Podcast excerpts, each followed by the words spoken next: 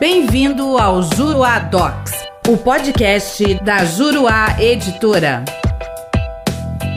Olá, tudo bem? Eu sou o professor René Hellman e neste podcast nós vamos falar sobre a extinção do processo pela prescrição intercorrente. Verificada a ocorrência da prescrição intercorrente, o juiz extinguirá o processo, proferindo sentença nos termos do artigo 924, inciso 5 do CPC de 2015. O juiz pode conhecer a matéria de ofício, entretanto, sempre deverá dar às partes a oportunidade de manifestação prévia em atenção ao disposto no artigo 10 do CPC de 2015. A Lei 14.195 de 2021 acrescentou texto às disposições do parágrafo 5 para prever que a extinção da execução ou do cumprimento de sentença em razão do reconhecimento da prescrição intercorrente dar-se-á sem quaisquer ônus para as partes. Isso significa que não haverá condenação do vencido ao pagamento das custas processuais e de honorários de sucumbência. Quando do julgamento do recurso especial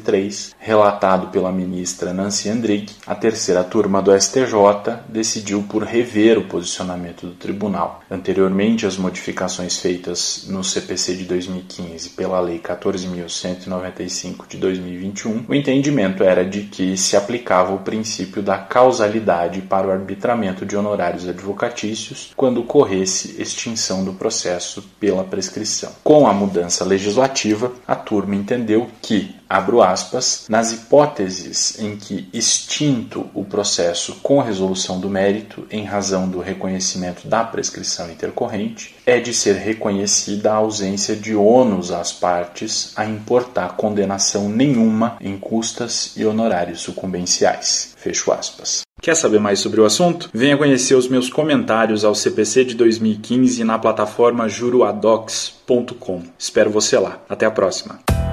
Nosso podcast fica por aqui. Com o Juruadox, faça mais, faça melhor. Até o próximo.